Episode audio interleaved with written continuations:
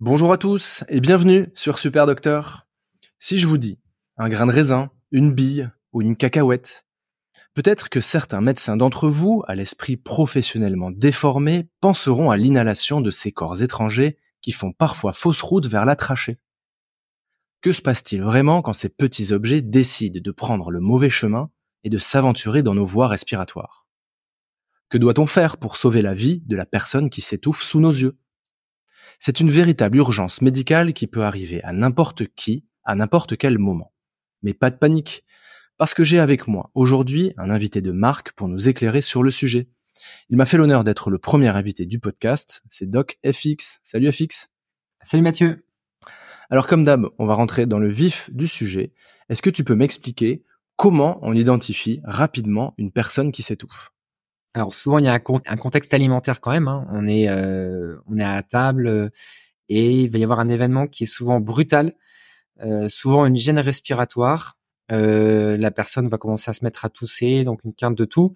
Et puis rapidement, associé à une agitation, hein, c'est que la personne si elle est assise, elle va commencer à se mettre debout, à s'agiter.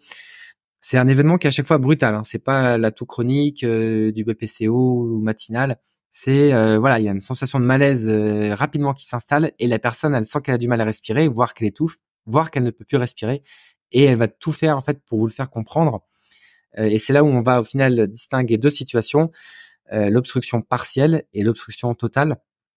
Et la différence entre les deux, c'est que sur une obstruction partielle, donc le corps étranger est dans une des deux bronches souches, donc ça veut dire que ça ventile mais partiellement, ou éventuellement dans la trachée, mais de sorte que le corps étranger laisse quand même passer un petit peu l'oxygène, donc ça ventile, mais pas énormément. Donc il y a une et donc là, ça va déclencher un réflexe de tout. Donc la personne va se mettre à tousser de façon très importante, ou euh, l'obstruction totale, et cette fois-ci, bah, on a l'oxygène, donc l'air qui ne passe plus du tout, et là, bah, il y a aucun son qui sort de la gorge de la personne. Donc là, la personne, elle va tout faire pour vous expliquer que le corps étranger coince, et deux réflexes, elle va mettre les mains autour du cou, euh, et ouvrir la bouche en grand parce qu'elle va rechercher de l'air. Et par contre, là, vous aurez aucune toux. Et ce qui permet vraiment d'être un élément inquiétant et d'alerter en fait sur la situation. Ok. Alors, quand on constate ça, qu'est-ce qu'il faut faire? Alors, sur l'obstruction partielle, lorsque la personne tousse, il y a, entre guillemets, euh, pas d'urgence. C'est-à-dire qu'il faut euh, surveiller que la personne continue à ventiler. Donc, il va falloir probablement euh, quand même qu'elle aille à l'hôpital parce que le corps étranger, il est assez bas, euh, c'est rare qu'il soit expulsé tout seul et que la plupart du temps, il faut aller le rechercher par une fibroscopie bronchique. Donc souvent, nous, aux urgences, c'est les pneumos qui le font. Ils viennent avec un fibroscope et ils vont aller rechercher avec une caméra et une pince ce corps étranger. Et en attendant, eh ben, il faut laisser la personne assise, euh, surveiller qu'elle continue à tousser, éventuellement la rassurer au maximum parce que c'est une situation qui est assez anxiogène. Et on peut avoir euh, l'envie ou le réflexe de, de taper, de mettre des claques dans le dos. Euh, alors qu'il faut éviter parce que on peut euh, déplacer ce corps étranger. Dans une obstruction partielle, cliniquement, les gens sont plutôt pas mal. Ils peuvent continuer à parler, ils peuvent tousser, ils peuvent être. Alors, euh, oui, ils peuvent être pas mal, mais des fois ils peuvent être mal aussi. Hein. Ils peuvent vraiment avoir des grosses, grosses quintes de tout, euh, telle fois qu'ils sont à tel point qu'ils sont presque cyanosés, avec une toux qui est très importante et ça peut être très anxiogène et on a envie de faire quelque chose. Et surtout, vous êtes à côté, il y a les proches qui disent t'es docteur, fais quelque chose. J'imagine que c'est une situation qui est anxiogène aussi. Alors que tant que la personne vraiment continue à tousser, il faut la rassurer parce que ça veut dire qu'il y a de l'air qui passe encore.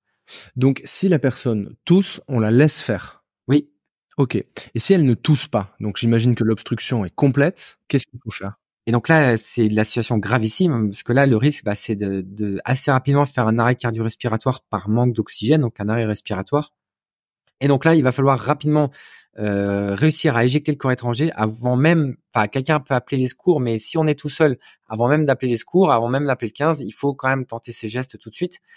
Et euh, le premier geste, c'est les claques dans le dos, c'est d'aller euh, mettre de façon euh, vigoureuse des claques euh, fortes entre les deux omoplates très très forte même. Il faut vraiment, euh, faut pas avoir peur d'aller trop fort. Euh, l'objectif c'est d'aller déclencher un réflexe de tout et que en tapant fort, donc de réussir à déclencher ce réflexe et après dans un deuxième temps d'éjecter le corps étranger. Donc ça on peut le faire une fois, deux fois, éventuellement on peut aller jusqu'à 5 et si au-delà de 5 il y a toujours pas de réaction, et ben dans ce cas-là on alterne, on passe avec la fameuse méthode de Heimlich qu'on voit, on a déjà vu dans les films où on va se mettre derrière la personne et avec les deux mains au niveau du creux euh, épigastrique, d'aller euh, enfoncer les, mains dans, le creux épigastrique et de soulever vers le diaphragme pour aller faire un effet piston et euh, éjecter le corps étranger. Et on peut aller jusqu'à cinq fois également.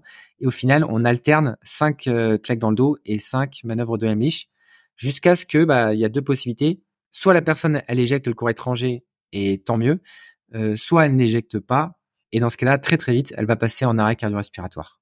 Ok, donc en fait obstruction totale, il y a plus de son, il y a pas de tout. On commence par des claques vigoureuses entre les deux omoplates, 1, 2, 3 jusqu'à 5. S'il n'y a pas de réaction, on fait la manœuvre d'Emlich, c'est-à-dire qu'on se met derrière le patient, on l'enserre avec ses bras, on ferme le poing, on le met sous le sternum et on vient soulever en appuyant en arrière et en haut sous le sternum du patient. C'est ça. Donc en fait, les deux méthodes marchent aussi bien l'une que l'autre, mais de préférence, on commence toujours par les claques dans le dos parce que c'est plus facile à faire et que euh, pour avoir une méthode de Heimlich euh, efficace comme les claques dans le dos, il faut bien savoir la pratiquer et souvent, la manœuvre, la manœuvre de Heimlich, c'est pas une manœuvre qu'on fait tous les jours, voire euh, qu'on fait jamais, qu'on n'a jamais fait de sa vie, même sur quelqu'un de vrai. Et le jour où on a besoin de le faire, c'est sur une situation réelle. Donc c'est pour ça que on privilégie vraiment les claques dans le dos qui sont euh, plus efficaces car beaucoup plus simples et aussi un peu moins traumatisantes pour les gens.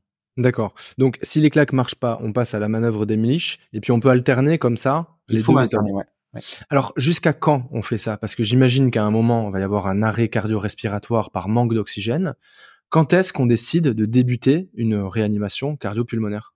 Ah bah, lorsque la personne perd connaissance. À partir du moment où de toute façon il y a une perte de connaissance, ça veut dire que bah, c'est une perte de connaissance liée au manque d'oxygène. Donc on est euh, on est en début d'arrêt cardio-respiratoire en fait. Donc à partir du moment où la, personne si elle est assise, elle s'effondre par terre ou qu'il n'y a plus de réaction ou que voilà et qu'il n'y a plus de simulation, là ça sert plus à rien d'essayer de lui faire des manœuvres de Heimlich allongé par terre ou des claques dans le dos allongé par terre. Là, il faut si c'est pas déjà fait, il faut appeler le 15 et puis débuter le massage cardiaque le plus tôt possible. Alors, est-ce que tu peux m'expliquer comment on fait si c'est une femme enceinte ou un patient obèse, par exemple?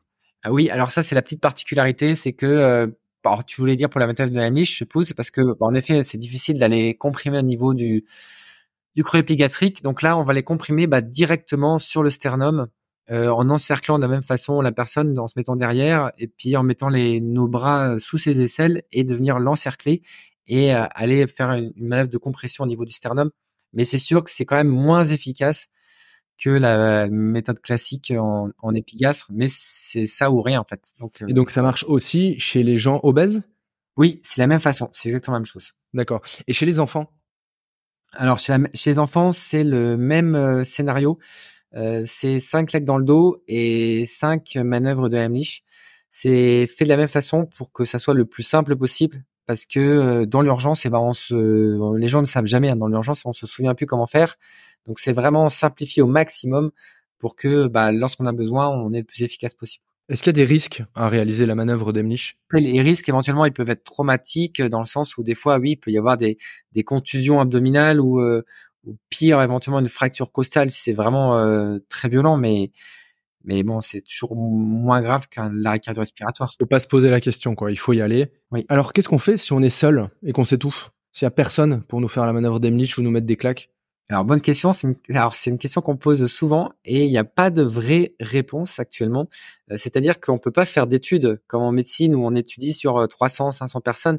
Là, c'est que des retours d'expérience, on va dire, sur des gens qui ont survécu euh, en faisant différents types de manœuvres. Et bah, l'objectif, c'est d'essayer de reproduire au final un petit peu ces manœuvres-là, parce qu'au final, on peut pas, euh, on sent qu'on va étouffer, mais on peut pas appeler. Euh, c'est compliqué. Ou le temps qu'on envoie un, SMS, eh bah, on aura déjà perdu connaissance. Donc les, deux choses qui ont déjà les retours d'expérience un peu, c'est pour reproduire les claques dans le dos, c'est d'aller euh, se taper violemment le dos contre un mur pour essayer de se déclencher un réflexe de tout. Donc ça paraît totalement improbable, mais bon, de se dire que en gros c'est ça ou c'est rien si on est tout seul. donc voilà. Et la deuxième situation, euh, pour la manœuvre de Heimlich, c'est d'aller euh, se, mettre contre un coin de table ou contre un coin de chaise euh, au niveau du creux épigastrique pour essayer de, reproduire cette manœuvre de Heimlich. Wow. Donc ça paraît ultra violent et ultra difficile à faire, mais faut, bah, c'est difficile de s'imaginer dans la situation, mais de se dire qu'on est tout seul et on sait très bien que si on fait rien dans les deux minutes, on est mort, quoi. Donc si par bonheur, le, la victime que l'on voit sous nos yeux arrive à tousser le corps étranger, euh, est-ce qu'il y a des étapes à suivre pour favoriser une ventilation ou alors est-ce qu'il faut le laisser faire? Bah, de toute façon, après quelqu'un qui a éjecté un corps étranger, bah, la respiration va être assez rapide puis va se ralentir progressivement. Après, c'est bien sûr de rassurer la personne, de dire ça y est, ça va mieux, aller respirer tranquillement, de, de rassurer la personne. Et puis après, bon bah bien sûr, si on a un stéthoscope, c'est de faire une auscultation pulmonaire d'aller regarder quand même si on peut au fond de la gorge, voir s'il n'y a pas de, de, de lésions traumatiques visibles comme ça. Mmh et puis euh, et puis après, en fonction du corps étranger et de la lésion, bah faut voir s'il y a besoin d'une petite surveillance à l'hôpital ou pas. quitte à, quitte à en discuter avec le médecin du SAMU si besoin. Euh, en fonction du corps étranger. Voilà. Écoute, c'était super clair comme d'habitude. Je te remercie infiniment. Euh, on te retrouve toujours donc sur Instagram, sur YouTube. C'est DocFX. Tu fais des super vidéos de vulgarisation, plutôt destinées grand public, je crois. Hein. Oui, c'est ça. C'est vraiment destiné au grand public. L'objectif, c'est d'avoir des informations claires euh, pour le grand public. En tout cas, un grand merci. Et puis, tu reviens quand tu veux, Fix. Bah, merci, Mathieu. Salut. Salut. J'espère que cet épisode t'a plu. Si c'est le cas, pense à t'abonner pour ne rater aucun épisode. Si tu veux me laisser une note de 5 étoiles sur ton application, ça m'aiderait aussi beaucoup. Tu peux également rejoindre la newsletter afin de recevoir une fois par mois un mail dans lequel je te transmets plein de contenu pour la médecine générale. Enfin, tu peux participer financièrement sur la cagnotte Tipeee. Toutes les ressources sont dans les notes de cet épisode. À bientôt!